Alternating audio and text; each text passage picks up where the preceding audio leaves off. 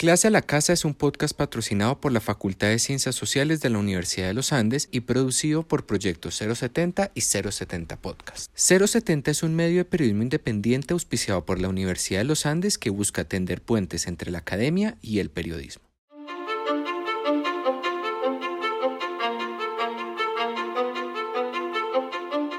Bienvenidos a la segunda temporada de Clase a la Casa. Regresamos. La Universidad de los Andes sigue. El COVID-19 nos ha permitido encontrar nuevas formas de escucharnos y de encontrarnos. Hoy queremos mostrar que somos una comunidad académica que trasciende el campus, que podemos ser compañía y guía en estos momentos de cambio. Este espacio es una continuación virtual de la iniciativa Clase a la Calle, que cumple ya cuatro años en su esfuerzo por sacar a la academia de los salones de clase. En este podcast, profesores, académicas y expertos desde diferentes perspectivas nos acompañarán para debatir sobre los retos que nos impone hoy el COVID-19 y para invitarnos a explorar futuros posibles. Esto es Clase a la Casa, historias para lo que viene. Bienvenidos y bienvenidas a este nuevo episodio de nuestra segunda temporada de Clase a la Casa, Historias para lo que viene. Les habla Ana María Otero Cleves, profesora de Historia de la Universidad de los Andes. Y hoy hablaremos sobre el autoritarismo y fascismo con unas reflexiones de hoy para el futuro. Para ello nos acompañan en clase a la casa dos personas eh, fantásticas eh, que nos van a ayudar a explorar estos dos temas. Eh, una de ellas es Constanza Castro, es profesora del Departamento de Historia y Geografía de la Universidad de los Andes. Constanza este semestre ha liderado junto con la Comisión de la Verdad y el colectivo Historias de Par en Par la Cátedra de la Paz que ha tenido discusiones en torno a la verdad histórica, la memoria y las amenazas a la verdad. Constanza además recientemente publicó en el periódico El Espectador una extensa entrevista titulada ¿Tiene sentido hablar de fascismo en Colombia? con dos historiadores expertos en temas de fascismo que se preguntaron sobre todo sobre el lugar de estos regímenes e ideologías hoy y en el futuro. En gran parte debo darle crédito a Constanza que esta entrevista inspiró el podcast que nos reúne hoy. Junto con Constanza, que también ya nos había acompañado en clase a la casa, nos acompaña hoy Jorge González Jacome, que es profesor asociado de la Facultad de Derecho de la Universidad de los Andes. Eh, su docencia e investigación se han concentrado en la historia del derecho, el derecho constitucional, los derechos humanos y la teoría del derecho. Entre sus más recientes publicaciones se encuentra su libro Revolución, Democracia y Paz, Trayectorias de los Derechos Humanos en Colombia y eh, una contribución al libro Authoritarian Constitutionalism, Jorge además, junto con Nicolás Parra, ha creado el podcast El Derecho por Fuera del Derecho, un podcast en el que se habla de derecho y cómo aparece este en el cine, la literatura y las artes. Debo decir que ambos han sido grandes colaboradores del proyecto de clase a la calle desde sus inicios, así que para mí es un gusto tenerlos a los dos acá y quiero empezar por agradecerles por estar aquí con nosotros. Bueno, entonces entremos en materia. Em, yo creo que una de las cosas que me llevó a, discutir este tema hoy, a invitarlos a ustedes hoy, es que em, leyendo un poco prensa, como hago siempre antes de iniciar el podcast, he visto que hay cierto temor y alguna resistencia en emplear el término fascismo hoy en día para explicar fenómenos actuales. Para algunos creo que es algo que sucedió en otra época y a utilizarlo hoy puede resultar ahistórico. Y para otros es un término complejo que se entrelaza con prácticas autoritarias y populistas y es por ello mismo que resulta esencial retomarlo para explicar nuestra realidad. Para estos últimos, incluso retomar el concepto de fascismo resulta fundamental para mirar cómo se manifiesta nuestra política, tal vez con nuevas caras y nuevas formas. Yo creo que independientemente de la postura que cada uno de nosotros asumamos, el fascismo es un concepto que ha reaparecido en el lenguaje político y en la opinión pública en los últimos meses. Solo en las últimas semanas ha circulado columnas de opinión reflexionando sobre el tema y no nada más acá en Colombia, que ya he visto algunas, sino para el caso de Estados Unidos, eh, para el caso inglés también, y hubo hace poco una columna de Marta Sen también titulado eh, El mundo se enfrenta a una pandemia de autoritarismo. Entonces creo que la discusión está en el aire. Mucho de ello se debe a los debates en torno a la criminalización de la protesta social, tema que hemos tratado extensamente en el podcast, a los ataques a la libertad de expresión, a la cooptación de los mecanismos de control, a los cambios constitucionales en función de la concentración del poder y entre otros temas que se debaten no solo en Colombia, sino a lo largo y ancho del continente. Incluso una de las cosas que me llamó mucho la atención es que precisamente hoy hace un año la jornada de clase a la casa, a clase a la calle, estaba destinada a la libertad de expresión y al derecho a la protesta, o sea que nos cayó de perlas el tema para hoy. Entonces, haciendo esta reflexión, me gustaría comenzar a preguntarles a los dos em, si debemos hablar de fascismo hoy. Y para ello me gustaría pedirle eh, a Jorge y a Constanza que hablemos sobre qué es el fascismo, un poco para darle un contexto a nuestros oyentes, y cómo se relaciona con otro tipo de ideologías. Me interesa en particular que nos cuenten un poco, cada uno desde su disciplina, si podemos considerar que este es un fenómeno que ha tenido y tiene lugar en América Latina. Entonces, no sé, Jorge, ¿cómo, ¿cómo arrancarías tú con esta gran pregunta de qué es el fascismo y cómo lo relacionamos con otro tipo de ideologías? Vale, Ana, muchas gracias por la invitación a conversar con ustedes y en general por todos estos diálogos que hemos podido construir entre historia y derecho, de los cuales siempre he aprendido mucho de ustedes y demás profesoras y profesores del Departamento de Historia y Geografía, ¿verdad? Mil gracias, lo mismo de tus estudiantes. Yo creo que siempre la pregunta de qué es es problemática, en particular porque Toda definición siempre lo lleva a uno como a plantear esencias o naturalezas de un fenómeno, siempre lo lleva como a una especie de observación en teoría objetiva, que siempre es algo complejo, en razón a que vuelve a preguntarnos si existe esa descripción objetiva, prácticamente neutral de un fenómeno. Y yo creo que hay muchas formas de aproximarse a esa definición del fascismo.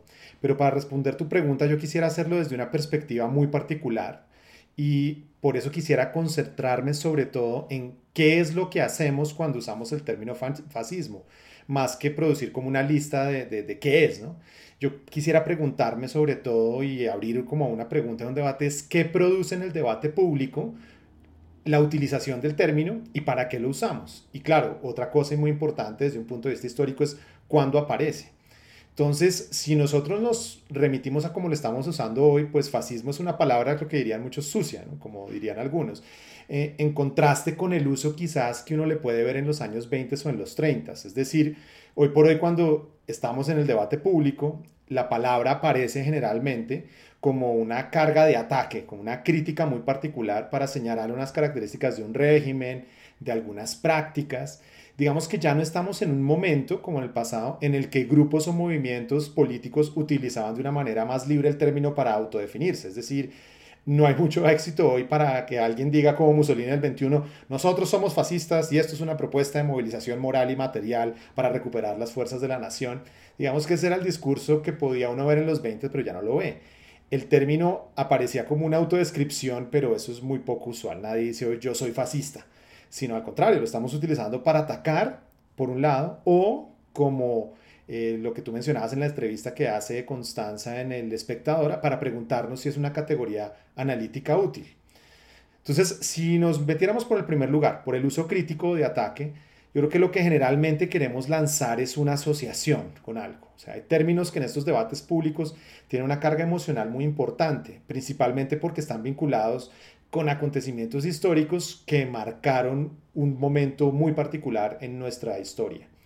Cuando a uno le dicen fascismo en el debate público, en Twitter, eh, eh, cuando lo ve uno en las grafitis de la calle, como que se vienen muchas imágenes posibles. Entonces Mussolini con el brazo arriba en una plaza pública controlando una masa que lo vitorea. O Hitler haciendo este despliegue disciplinado y un militarismo en el ejército, todos muy bien formados una persona de baja estatura y aparentemente débil como Franco, por ejemplo, liderando, tomándose un liderazgo para conducir una España hacia la guerra. Y claro, eh, el campo de concentración siempre está por ahí en ese imaginario, es muy potente y todo lo que hay detrás de él. Si ese es el imaginario histórico, pues se entiende por qué nadie sale a decir hoy yo soy fascista. El otro punto que yo creo que es importante es que el fascismo aparece en una coyuntura histórica particular de freno al comunismo en su momento. Y hoy pareciera ser un término que utiliza la izquierda, aunque también tendríamos un término complejo en saber qué es la izquierda, frente a la derecha. Y la derecha tiene otros, ¿no? O sea, la izquierda es a fascismo y la derecha castrochavismo. Entonces son como los términos de oposición. Fascismo es un término, creo que es muy poderoso de ataque gracias a esos imaginarios y realidades quizás culturales que perviven en nuestra imaginación. Ahora, si nos vamos por el lado analítico, y se terminaría con esto por ahora, que creo que es por donde iba más tu pregunta, yo creo que en los últimos años ha habido un renovado interés por estudiar el fascismo con el fin de comprender si hay una similitud entre nuestra debacle o lo que percibimos como debacle de la democracia y de mecanismos liberales con lo que pasó en los 20s, 30s y 40s, particularmente con la xenofobia, la concentración de poderes en líderes que quieren perpetuarse en el poder utilizando las elecciones y armar regímenes de partido único, con la militarización de la policía, con la utilización de mayorías electorales, considerando favorablemente la violencia, etc. Entonces, en utilizar fascismo como término analítico, pareciera que lo que estamos denotando es que hay una insuficiencia en las categorías que antes usábamos. ¿no? Antes usábamos autoritarismo, dictaduras, arbitrariedad, totalitarismo, etc. Eh, o, o quizás lo que pasa es que estamos percibiendo que lo que está ocurriendo es algo más, algo distinto a las formas como lidiábamos con este fenómeno en los 60, 70 y 80 y estamos como buscando otros términos que nos permitan capturar esta realidad que para nuestra generación es muy extraña. Entonces lo que me parece atractivo del término como categoría analítica es que el fascismo fue un proyecto que emergió ante una crisis de una concepción del mundo que se interpretaba como en decadencia. Entonces el siglo XIX y Oswald Spengler escribiendo sobre el problema de, de, la decadencia de la civilización occidental o las propias críticas de Nietzsche a la filosofía liberal o kantiana. Y desde ese punto de vista de una interpretación cultural es donde podemos encontrar, creo que más útil, pero más perturbador, el uso de fascismo como si estuviéramos ante una conciencia de que algo terminó. ¿Y qué fue lo que terminó? Sería la pregunta. ¿Sería que una especie de consenso centrista débil de posguerra fría? Y estamos ante una conciencia de una lucha por redefinir las condiciones de la humanidad que parece estar en crisis. Y yo creo que ahí es donde podemos posicionar también la discusión. Jorge, me parece muy interesante cómo te estás aproximando y sobre todo eh, esta pregunta que posicionas en términos de, de, la coyuntura que estamos viviendo hoy, ¿no? Si estamos ante una crisis en este momento de definir lo que será, si es que algo se está terminando. Yo creo que a lo largo de la primera temporada de Clase a la Casa, incluso lo que hemos discutido en la parte que llamamos de la segunda, está esa pregunta que nos rodea permanentemente. Incluso el podcast surge de, este cuestionamiento de, bueno, eh, ahora qué es lo que está sucediendo en esta coyuntura, pero también qué va a suceder a futuro. O sea que eso nos ata muchísimo con la discusión de hoy. Y me gustaría darle pie entonces a Constanza a que nos mostrara desde su postura histórica cómo ves tú em, esta pregunta de si debemos hablar de fascismo y cómo lo relacionas tú con, digamos, con estas otras ideologías que Jorge nos mencionaba, ¿no? Que hasta golpe a veces no son suficientes para describir lo que estamos eh, presenciando hoy en día. Bueno, muchísimas gracias primero por la invitación y por esta conversación que, creo es muy eh, importante y además eh, muy interesante. Eh, aquí creo que habría que empezar por decir que el término fascismo define o se refiere a varias cosas. Y esto lo digo en los términos analíticos que menciona Jorge, en, ese aspecto como, como analítico del, del término. Se refiere tanto a un movimiento como a una ideología o a un régimen, o se usa para definirlos. Eh, y yo creo que no hacer estas distinciones es una de las primeras razones por las cuales usar el término produce dudas, suspicacias y confusiones. Un régimen fascista, y esto, esto lo ha definido la experiencia histórica, digamos, no es una categoría abstracta, sino es, es el, resultado de una definición eh, eh, a partir de la experiencia histórica, es que el fascismo es una forma o estructura de gobierno establecida, un régimen fascista es una forma o estructura de gobierno establecida de extrema derecha, antidemocrática, ultranacionalista, eh, imperialista, eh, que está además ligada, liderada por una figura carismática. En un régimen como estos hay un culto antidemocrático a un líder em, que promete una restauración moral ante la amenaza muchas veces exagerada o ficticia, ya sea del comunismo, del liberalismo o de las minorías. En este sentido, el fascismo eh, se autodefine, podemos ver, como por oposición un régimen fascista exacerba y usa la xenofobia, la apelación constante a la nación o a la patria y a la creación de un enemigo interno para justificar su intervención en la vida social y unificar a sus adeptos.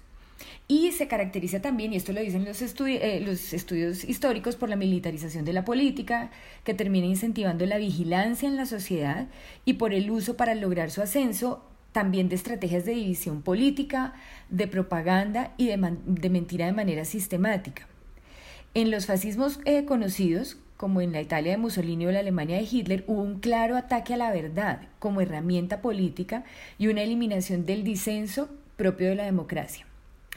Pero también uno puede utilizar el término fascismo para referirse a un movimiento o a un grupo, eh, ya sea organizado, con mucha o poca influencia. En el caso colombiano, digamos, podríamos pensar, eh, por ejemplo, en Tercera Fuerza, que es quizás el grupo más conocido, pero también, por ejemplo, en, el extinto partido Morena, que fue fundado a final de los 80, entre otros, por Ernesto Báez, quien luego sería un muy conocido líder paramilitar. Un movimiento con ideología fascista, como se ve con estos ejemplos, aunque no es un régimen, puede tener una influencia ideológica y una capacidad de acción muy importante. Con esto en mente, se podría decir, y creo que en esto coinciden los historiadores que trabajan específicamente en estos temas, es que no se puede hablar de regímenes fascistas en América Latina, pero sí de movimientos fascistas y sin duda de la circulación y del impacto de una ideología fascista en diferentes países y tiempos. Por ejemplo, eh, Federico Finchelstein eh, estudia los casos argentino e italiano, pero no lo hace analizando cada caso en particular como, como se haría tradicionalmente, sino que analiza los intercambios entre ambas experiencias políticas o, como él mismo dice, entre dos ideologías nacionales y sus relaciones transnacionales. Y, me parece a mí que enfoques como estos son los que han permitido entender el funcionamiento local del fascismo y enfatizar además las conexiones globales que resultaron esenciales para que la ideología fascista circulara entre los dos océanos.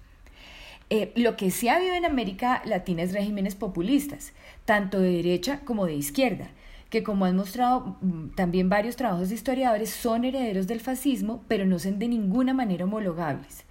Eh, hay una frase que dice no hay fascismo sin dictadura ni populismo sin elecciones. Y esta definición no es teórica, es histórica. Lo que sabemos a través de la historia es que después de la Segunda Guerra Mundial, el mundo tripolar, en el que se disputaba el poder, el liberalismo, el comunismo y el fascismo, se volvió bipolar tras la derrota del fascismo. El populismo surge entonces como una opción en América Latina, donde el fascismo no había perdido legitimidad aún como en Europa, y surge como una reformulación del fascismo pero en democracia. Eh, algo que nos muestra la historia es que justamente en, América Latina los populismos llegan al poder desde la dictadura y la destruyen desde adentro para crear una democracia. El fascismo, en cambio, en los casos más paradigmáticos que son el de Alemania e Italia, llega al poder a través de la democracia y la destruye desde adentro para crear una dictadura. Eh, y digamos, volviendo a, los populismos en América Latina, lo que ocurre es que surgen conservando entonces muchos de los rasgos autoritarios que le dieron origen, eh, como la política personalista o la tendencia a ahorrar eh, las diferencias entre el líder, el pueblo y la nación, pero abandonan otras, otros de estos rasgos para legitimarse, como la dictadura, que es propia del fascismo, la violencia política, eh, como fuente del poder político, el racismo o la xenofobia como política de partido y las mentiras extremas como técnica de propaganda totalitaria. Y, quisiera decir para terminar que ya hemos visto eh, en las últimas décadas del siglo XX y hasta hoy el surgimiento de populismos o neopopulismos, como los han llamado eh, quienes nos investigan, tanto de izquierda como de derecha, que tienen algunas de las características comunes que ya mencioné, y por eso los historiadores y politólogos, entre otros, han definido como populistas a neoliberales, por ejemplo, como Carlos Menem en Argentina, Silvio Berlusconi en Italia, Fernando Collor de Melo en Brasil o incluso Uribe en Colombia, o a líderes de izquierda como los Kirchner en Argentina o Hugo Chávez en Venezuela. Todos tienen algunas características autoritarias, pero siguen siendo democracias. El populismo, eh, y esto lo dice el historiador Alan Knight, se define mejor como un estilo de gobierno, eh, que no está casado eh, necesariamente con una ideología. Y en este sentido, los regímenes populistas comparten algunas características del fascismo porque tienen orígenes o influencias del fascismo, pero son, eh, a pesar de su autoritarismo, democráticos. Y esa es la diferencia.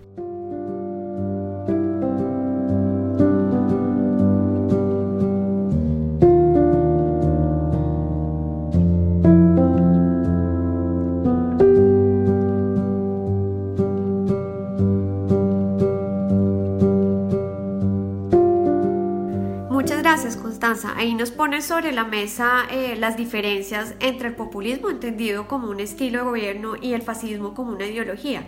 Y también nos eh, anotabas algunas de las prácticas que son propias de esta ideología. En ese sentido me gustaría aprovechar a preguntarles a los dos cuáles son las prácticas propias del fascismo. Y me gustaría también que nos ayudaran a mirar si detectan ustedes hoy esas prácticas y en qué espacios. Eh, y por qué ahora precisamente nos estamos preguntando tanto eh, sobre la temporalidad y eh, la aplicación de ese término hoy en día. Yo creo que uno puede hablar como de múltiples prácticas, creo que también lo que mencionaba Constanza es que hay una gran cantidad de prácticas y que uno que entraría como a mirar cuáles son cada una de ellas y tratar de ver por qué ese uso en, algunos contextos evocan, digamos, esta, este fascismo. Yo quisiera hablar, digamos, de tres que me, a mí me, inquietan mucho en la discusión actual. Yo primero hablaría como de la violencia, la guerra. Eh, la, violencia y la guerra, uno puede ver a los viejos fascismos muy como con el discurso de guerra, con el imperialismo, etcétera, pero quisiera hacer aquí como una analogía con la violencia en general y con la violencia estatal. En segundo lugar, uno podría hablar de la desigualdad económica y en tercer lugar de los relatos o las narrativas sobre el pasado y el futuro. Si, frente a la violencia, entonces si uno mirara los fascismos de principios del 20, del siglo XX, eh, nunca se retiraron como de la violencia y de hecho vanagloriaban la violencia. De hecho veían que el enfrentamiento violento era un ingrediente muy importante en la producción de un nuevo mundo, de ese nuevo hombre que se esperaba, de esa nueva sociedad que se esperaban, y cómo esa violencia podía glorificar la propia existencia, el drama existencial de una vida sin valor, también la violencia era como muy importante. De ahí se valieron mucho de un libro muy clásico en esto que fue el de George Sorel, que fue Reflexiones sobre la violencia, eh, que era sobre el sindicalismo violento, que estaba como pensado a la izquierda, pero el fascismo se vale como de esta idea de reflexión sobre la violencia muy importante. No hay en el fascismo nunca como una conciencia liberal pacifista, al contrario, la paz pareciera ser una forma en que los espíritus se duermen para el fascismo. Eh, pensemos en Trump diciendo hace cuatro años en uno de los eventos de su campaña que fue interrumpido por militantes de Black Lives Matter y él dice, en, en mi época hubiéramos lidiado con eso, refiriéndose a la interrupción, de una manera distinta, entonces aludiendo a que era quizás que ese pasado de segregación racial, de linchamiento, etcétera, era el momento clave. Y esto conecta con los relatos que se producen, ¿no? con los relatos del pasado, eh, del presente eh, y el futuro. Eh, pensemos también en la permanente utilización de la violencia en Colombia. En Colombia esto es muy peligroso porque nosotros tenemos la violencia siempre ahí. Es un nosotros somos un país que se resiste a dejar la guerra. y, y eso es como muy importante dentro de esta característica, siempre está a disposición nuestra la justificación de la violencia, por ahí hay, un, hay gente utilizándolo. Un discurso de violencia que quizás tiene que verse en esta clave fascista, en donde pareciera ver que hay una fe en la violencia como un espacio de trascendencia del ser humano y tendríamos que examinar si nuestra fuerza pública, si los movimientos insurreccionales, si la protesta, etcétera, filosóficamente tiene esto y si políticamente estamos pensando así muchos, cuál es el rol que le estamos dando a la violencia en general en diferentes lugares. Esto conecta con las otras cosas que podríamos hablar de esto y es eh, sobre el relato y sobre la política de la enemistad, que sería otra cosa muy importante. Yo creo que el relato que dispara la violencia tiende a resaltar un estado de emergencia, una crisis, eh, un momento catastrófico, muchas veces exagerado, que hace necesario casi que una intervención mística, providencial, en, unos términos muy teológicos, para solucionar el momento del caos. Y esto lleva a reconfiguraciones del pasado, muchas veces groseras, históricas, eh, hablábamos de la falsedad quizás, eh, en la medida en que lo importante es producir una percepción de crisis que no se puede solucionar con los mecanismos tradicionales que una sociedad utiliza y ha utilizado para resolverlo. Se requiere esta intervención prácticamente milagrosa que reoriente la sociedad y haga renacer un nuevo momento, ¿no? O sea, make America great again. Eso, es, como muy importante. Está hablando sobre el pasado, está hablando sobre el presente y está hablando sobre el greatness y esa grandeza que pareciera ser muy mística y milagrosa. Yo creo que también cabe preguntarse es qué tanto este tipo de narrativas también estaban dispuestas en el propio liberalismo. Y ahí viene una pregunta, es cuáles son los visos de continuidad que puede haber entre liberalismo y fascismo. Y ahí creo que hay una pregunta grande. Y por último, yo diría aquí que la política de la enemistad también es clave en el fascismo. Por ejemplo, el gran teórico de los nazis, el gran jurista Carl Schmitt, eh, él mencionaba que la idea de lo político, el concepto de lo político, hablar de política es sobre todo una decisión fundamental, quizá existencial, sobre quién es amigo y quién es enemigo, y que esa es la decisión política por excelencia que está a cargo del Estado. Y esa es una característica que lleva a un antagonismo, decía él, que en caso tal, en caso de que se extreme, hay la posibilidad de que lleve a la guerra total, como que se cierra el círculo sobre la violencia, lo que hablábamos antes. Entonces, una vez se toma esa decisión, el derecho, por ejemplo, el derecho penal o el derecho de policía, es utilizado ya no simplemente para vigilar, sino con el fin de hacer la guerra a ese enemigo, del cual ya se ha tomado una decisión política por excelencia que ese es. Uno podría leer la trama de la teoría política del, siglo XX, eh, de la posguerra quizás, como el drama de superar esa teoría de la política. Y pensaría yo de la tragedia de no hacerlo quizás. Entonces es permanentemente uno ve la teoría política como tratando de sacar una visión de la política, por ejemplo, de democracia consensual o deliberativa, y una y otra vez se encuentra en un momento de límite en donde vuelve la decisión de la política. Ahora, yo terminaría también con esto. Es importante mencionar algo muy importante y es que, por ejemplo, entre teóricos de la liberación negra en Estados Unidos, y aquí estoy pensando en Angela Davis, no solo ello, el fascismo es una experiencia no del pasado, sino que permanentemente ha vivido la población afroamericana en Estados Unidos. Eh, el fascismo de la exclusión racial quizás y de la terrorización de sus cuerpos, que se ha ido modificando con el tiempo, ¿no? Si uno ve el, documental 13th, que está en, en, Netflix, sobre la transformación que ha habido de la esclavitud, luego a la segregación y luego al encarcelamiento masivo, eso pues nos plantea un, algo muy complejo y es que en los propios estados nacionales puede verse que hay como dos velocidades simultáneas o dos tipos de prácticas, lugares en donde hay democracias liberales que funcionan más o menos bajo la igualdad, pero otros lugares geográficos eh, y corporales donde ese mismo estado que quizás puede funcionar de una manera distinta, funciona por una decisión política eh, montando una experiencia de terror autoritario para otros. Y quizás eso fue lo que la Minga nos quiso poner de presente y por eso nos está interpelando radicalmente, pensaría. Totalmente de acuerdo y, apuntas una cosa, Jorge, que creo que, que, generalmente no ven. Yo incluso antes de hacer este podcast les pregunté a mis estudiantes que me dijeran qué era o qué les traía a la cabeza la palabra fascismo. Eh, y todo lo ven como por fuera de la institución, ¿no? Como si estuviera por fuera del Estado, lo que tú estás posicionando incluso con el ejemplo que estás dando de la experiencia afroamericana en Estados Unidos desde la abolición de la esclavitud a hoy, es que incluso son eh, ideologías que se cuelan incluso por entre las instituciones. Esto no es algo que se está enfrentando un sistema democrático, sino que está inmerso también en algunas actuaciones cotidianas del quehacer de una democracia al menos eh, en papel y eso no, pasa nada más en Estados Unidos sino en otros espacios que creo que es muy interesante ver que esto es algo que se puede eh, subvertir por dentro, ¿no? Que es parte de eh, algo que comentaba Constanza incluso su, en su columna del espectador. Y esto me da pie tal vez a, a darle la palabra a Constanza para preguntarle tú cómo detectas estas prácticas eh, de las que venimos hablando que caracterizan el fascismo, entre esas Jorge hablaba de la, que me gusta mucho como lo, lo posicionaste, el enantecimiento, digamos, de la violencia, eh, la política, la enemistad, y me gustaría oírte, Constanza, para, para que nos cuentes si tú ves eh, en qué espacio se detecta, digamos, estas prácticas. Em, y por qué ahora, digamos, por qué ahora crees que se está manifestando y en dónde se están manifestando. Sí, pues eh, digamos esta pregunta eh, implica mm, preguntarse si se puede hablar de fascismo fuera de Europa y después de 1945, que creo que es una, es una de las discusiones que ha sido centrales en su uso contemporáneo. Eh, y lo que yo creo, eh, digamos, y lo que muestran numerosos estudios hechos por historiadores en Europa, en Estados Unidos y en América Latina en los últimos 20 años, es que después de 1945 la ideología fascista continúa circulando y estableciendo vínculos transnacionales a pesar de que los regímenes fascistas sucumbieran al final de la Segunda Guerra Mundial.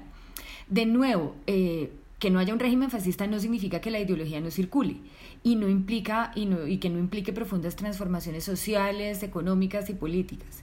Eh, algunos estudios han mostrado, por ejemplo, que el fascismo contribuyó en la construcción de la izquierda en América Latina en la década de los 70. Han mostrado también la influencia del antifascismo y el antiimperialismo en el internacionalismo comunista italiano de la década de los 60 eh, así como en la Argentina posterior a la dictadura, y, hablan, por supuesto, del ascenso de una ideología fascista hoy como un fenómeno global. Eh, y aquí hay algo para lo que la historia puede servir de nuevo. Eh, como habíamos hablado antes, los populismos latinoamericanos de la posguerra fueron herederos del fascismo del periodo entre guerras, pero en democracia. Lo que los historiadores que estudian el fascismo ven actualmente es cómo los populistas de hoy están retomando algunas de las características del fascismo que se habían abandonado eh, a mediados del siglo XX. Eh, y por eso creo que la utilización cuidadosa del término desde una perspectiva histórica puede ser iluminadora. Eh, lo que proponen los historiadores del fascismo hoy, entre ellos, y no sé si ustedes han visto más de 100 que firmaron hace unos días una carta llamando la atención sobre los peligros de una reelección de Trump, es que con su llegada al poder, así como con la, la llegada al poder de Bolsonaro, de Matteo Salvini, de Narendra Modi, de Le Pen, entre otros, es urgente repensar las definiciones estrechas de fascismo y antifascismo existentes, lo que significa comparar, por un lado, sin duda, pero también prestar atención a las particularidades locales y contemporáneas que permitan historizar y localizar procesos y entenderlos como fenómenos que tienen conexiones transnacionales, pero que surgen en condiciones o especificidades locales, que es lo que mencionó eh, también hace un momento eh, Jorge. Hacerlo permite que lo que ocurre con Trump, por ejemplo, no sea entendido como una anomalía, eh, lo que invisibiliza sus raíces en la misma historia de los Estados Unidos, que incluyen la existencia del Ku Klux Klan o de Jim Crow, y también impiden normalizarlo, invisibilizando sus particularidades y peligros.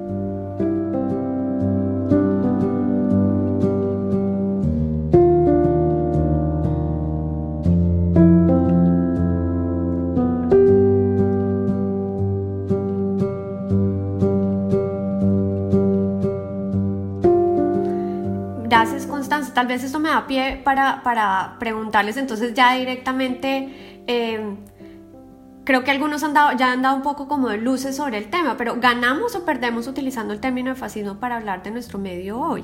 Y, no nada más para el caso norteamericano, sino varios de los que tú citas. Y en particular, aprovechando que Jorge está acá, em, me interesaría mucho que nos comentaras un poquito, nos contaras en términos constitucionales, ¿Qué implica utilizar esta categoría de fascismo hoy o de autoritarismo tal vez hoy? O sea, ¿qué, ¿qué, implicación tiene? ¿Qué tan útil es? Y yo sé que hablar de la utilidad de los conceptos es como de las cosas que poco hacemos los científicos sociales, pero tal vez es más para ponerlo en otros términos, es que, qué tanto sentido tiene hablar en, en, esos términos de autoritarismo y fascismo. Yo creo que Constanza ya nos dio un poquito de luces, pero me gustaría que lo exploráramos un poco más. Sí, si uno, si uno mira el derecho constitucional comparado, ¿no? Digamos que la categoría como constitucionalismo fascista no es algo que esté funcionando, pero hay otras que están funcionando que se valen quizás de algunas experiencias fascistas. Entonces yo como que me gustaría, me gustaría mejor hablar como de algo sobre los que hay como algunos consensos, pero al mismo tiempo ver cuáles son los problemas con esas categorías y cómo conectan quizás con el, con el tema del fascismo. Entonces algo muy curioso en el derecho constitucional, por ejemplo los constitucionalistas de Europa y Estados Unidos, más o menos hagan de cuenta desde el 2011 empezaron a publicar muchos estudios bajo dos términos, constitucionalismo autoritario y constitucionalismo abusivo, para descubrir lo que ocurría, no sé, como lugares como Hungría, por supuesto. Entonces, ¿qué pasó cuando Orbán eh, toma estas decisiones de reforma constitucional? O quizás para criticar el chavismo venezolano luego de la reforma constitucional del 99 y el régimen en el que se convirtió. Entonces, para los académicos estadounidenses hasta ese momento que utilizaron esos términos, era como una clásica movida de derecho comparado de ver como que había un problema con el uso del constitucionalismo, pero afuera de sus fronteras. ¿no? Ahora han tenido que preguntarse si la categoría les sirve para mirar lo que está pasando al interior de sus fronteras. Entonces aquí yo creo que aparecen en sus escritos problemas que van desde la manipulación de las elecciones eh, hasta la limitación arbitraria de derechos sexuales y reproductivos en favor de regímenes patriarcales, pasa por la criminalización del consumo de drogas, por el racismo, por la inequidad económica, etc. Entonces hay algo interesante con esas categorías de constitucionalismo autoritario y abusivo que aluden a estas prácticas y que ahora digamos que se están aplicando como en diferentes contextos para ver qué es lo que está pasando. De esas categorías, pues todas muy interesantes, para, a mí me, parece que hay una muy sugestiva que es la idea del constitucionalismo abusivo. Y esto tiene que ver con lo último que mencionaba Constanza, creo yo, de la conexión que hay quizás un poco entre las prácticas que venían de antes, que tanto se interrumpieron, que tanto no. Eh, el constitucionalismo abusivo hace alusión a líderes como que se encumbran en el poder, eh, ya no dan simplemente golpes de estados como en el pasado, ¿no? Entonces ya no tenemos ese pasado latinoamericano del golpe de estado en teoría, sino que muchas veces llegan a través de elecciones y que una vez están en el poder tratan de modificar la constitución para perpetuarse en el poder. Y eso fue como algo característico de los 2010, 11. Diría que eso arranca y nosotros pues tenemos esa experiencia. Entonces la reelección presidencial es generalmente a lo que muchos de estos análisis han apuntado. Pero también, y creo que esto es algo que para nosotros es muy importante, es que la otra herramienta que se discute es si cuando hay cortes constitucionales que tienden a fallar en contra de lo que quieren los líderes, se plantea su cambio mediante dos vías. Entonces, una corte constitucional que controla efectivamente un ejecutivo, entonces dice, no, vamos a crear mecanismos de democracia directa como referendos para anular sus decisiones. Y esa es una discusión que permanentemente aparece y hoy la podemos ver en el, en el discurso público colombiano, digamos, que es el intento de que esa Corte Constitucional no sea la última palabra. Y ahora, si volteas la cosa, en Estados Unidos la, la cosa es un poco al revés, ¿no? Entonces, ahora como es conservador, vamos a ver qué mecanismos inventamos para, para eh, tomar esas decisiones. O lo otro, el nombramiento de jueces afines al régimen, ¿no? teniendo en cuenta que el nombramiento de esos tribunales constitucionales es político. Entonces, como que el constitucionalismo abusivo lo que está detrás es como de ver cómo se captura el régimen, cuáles son los puntos de capturarse el régimen en estricto sentido no es un golpe de Estado como en el pasado, sino es el uso de formas constitucionales, y tú ves, son como mecanismos que están dentro del lenguaje del constitucionalismo democrático y que se utilizan para la perpetuación del poder, lo cual nos lleva a la pregunta de si el constitucionalismo liberal realmente era una salvaguarda suficiente frente a tomas de poder de este tipo, que uno podría verlas, o no sé si inspiradas, pero sí con unos lazos de conexión importantes con las prácticas fascistas. Entonces, ¿cuál es la conexión? Ahí llegaría a tu pregunta del fascismo con estas discusiones de los constitucionalismos. Volvemos a que uno podría pensar, esta es una posibilidad de verlo, el fascismo es un ejemplo histórico que se usa sobre todo en los constitucionalistas críticos para afirmar que la experiencia histórica desde las constituciones de la entreguerra dejó una como una caja de herramientas que no se fue y que siempre quedó ahí y que fueron muy importantes para el liberalismo occidental que se armó luego de la, de la Guerra Fría. Por ejemplo, Jan Werner Müller, que ha estudiado el populismo, es un teórico muy interesante, su primer libro antes de estudiar todo esto era de cómo el pensamiento de Carl Schmitt, que lo había mencionado antes, este jurista nazi, se extendió en la Europa de la posguerra, cómo se fue a diferentes lugares en la Europa supuestamente de transición. Y Schmitt se vuelve un jurista muy famoso. Es un libro muy bonito que se llama A Dangerous Mind, pero es muy interesante cómo se difunde ese pensamiento. En particular, creo, la herramienta más compleja en el derecho constitucional liberal es, por supuesto, pensaría yo, el estado de excepción o el estado de sitio. La idea de que es posible suspender el derecho, estoy, estoy generalizando, pero digamos que la idea general de esto es, se suspende el derecho constitucional y se concentra la autoridad política en los ejecutivos, se restringen o limitan los derechos fundamentales cuando hay una percepción de amenaza o crisis particular. Y esto en América Latina, en Colombia, pan de cada día en el siglo XX. Y desde el derecho constitucional, la práctica del fascismo por excelencia fue la suspensión del derecho. Yo creo que la cuestión hoy es muy complicada, porque por ejemplo, pensemos en las protestas en Bogotá de septiembre, la violencia que muchos compararon con el paro cívico del 77 por el número de muertos, la violencia policial. Lo difícil, pienso yo, es que esa violencia de hoy, digamos la del Estado, vino sin estado de excepción declarado, a diferencia de lo que pasó en el 77, en teoría con el funcionamiento de un derecho ordinario mientras que en el pasado con derechos suspendidos en teoría. Entonces de pronto el problema es parecido al fascismo en cuanto a la violencia del Estado, pero pareciera que tenemos un derecho que normalizó la excepción y que no necesita declararla para suspenderse. Y quizás eso es diferente del viejo fascismo, no hay esa declaración explícita de esa suspensión. Claro, que nos pone en una situación más complicada en el sentido de que no, se está suspendiendo el derecho, sino que se está dando otro régimen que está no excepcional, sino normal, ¿no? ¿no? No tenemos que recurrir a estados de excepción, sino es en ese contexto que se está generando este tipo de actitudes. O sea, lo que toca es leer y entender el tema, está, está, está interesantísimo. Constanza, tal vez entonces te, te rebota a ti la pregunta, ya para que desde tu esquina nos digas qué opinas tú, si, si tú crees que es excesivo hablar de este término y qué ganamos y qué perdemos.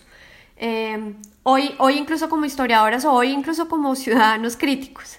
Creo que es clave la, la pregunta sobre, sobre usar, sobre si usar o no usar la categoría hoy, el término, sobre cómo hacerlo. Eh, y quisiera, y, efectivamente como, como se ha planteado, eh, existe una enorme cautela para usarlo. Eh, como hemos visto, se considera por algunos extremista y alarmista, otros lo consideran muy amplio y entonces vago y sin capacidad explicativa. Eh, para otros es muy específico históricamente y aplicable solo en los casos de Alemania e Italia entre guerras. Em, pero yo creo que usar un término que lleva comparación requiere, eh, y esto lo ha dicho eh, un historiador como Samuel Moyn a propósito de Trump, una ética cuidadosa que permita comprender, pero también actuar. y esto nos invita a entender las similitudes y con ellas los peligros, pero también a aislar lo que es singular y que por lo tanto necesita nuevas formas de análisis. El mismo eh, historiador eh, que, que, problematiza el uso acrítico del término está de acuerdo en que no es posible negar que el fascismo implica tendencias ideológicas omnipresentes en la historia moderna, que la influencia de esta ideología es suficientemente peligrosa incluso si un régimen fascista no existe, y que es urgente pensar críticamente el término, mirando al pasado, pero pensando en las especificidades del presente. Comparar es siempre una apuesta política, que debe estar guiada por la rigurosidad y por la historia, pero es siempre política. No, Constanza, muchas gracias. Ahí nos invitas incluso a la urgencia de pensar estos conceptos eh, me gusta mucho que haga referencia a mirar el pasado, pero en función de lo que estamos viviendo hoy, con esta como responsabilidad, pero el hecho, pero pues eso implica no necesariamente tenerle un temor a utilizar estas categorías, sino entender cuáles son las conexiones, cuáles son las como dices tú muy bien, las prácticas que sí son propias, digamos, de este tipo de ideologías, que no necesariamente nos revierten a estos regímenes fascistas que conocimos en la primera mitad del siglo XX, pero que sí hay algunos comportamientos que precisamente nos están convocando hoy a tener esta conversación.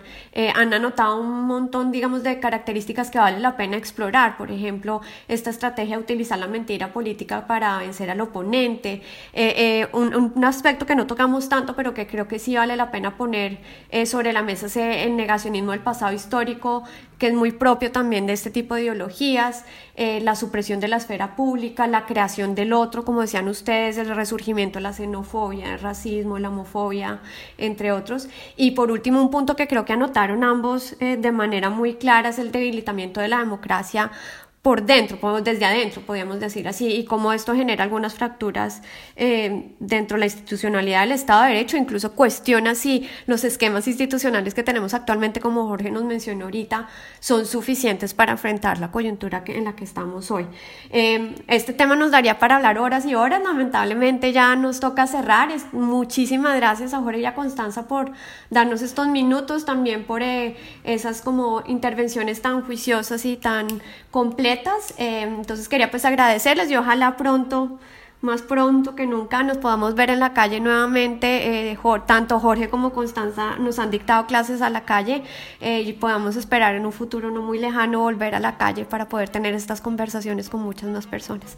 Entonces, eh, no me queda sino despedirme. Muchas gracias Jorge muchas gracias Constanza. Bueno, recuerden que Clase a la Calle es un podcast que busca llevar la academia a sus casas para no perderse ningún episodio. Nos pueden encontrar en las principales plataformas de podcast como Spotify, Apple y Google Podcast donde sea que oigan sus shows preferidos. Nos vemos en el próximo capítulo. Muchísimas gracias.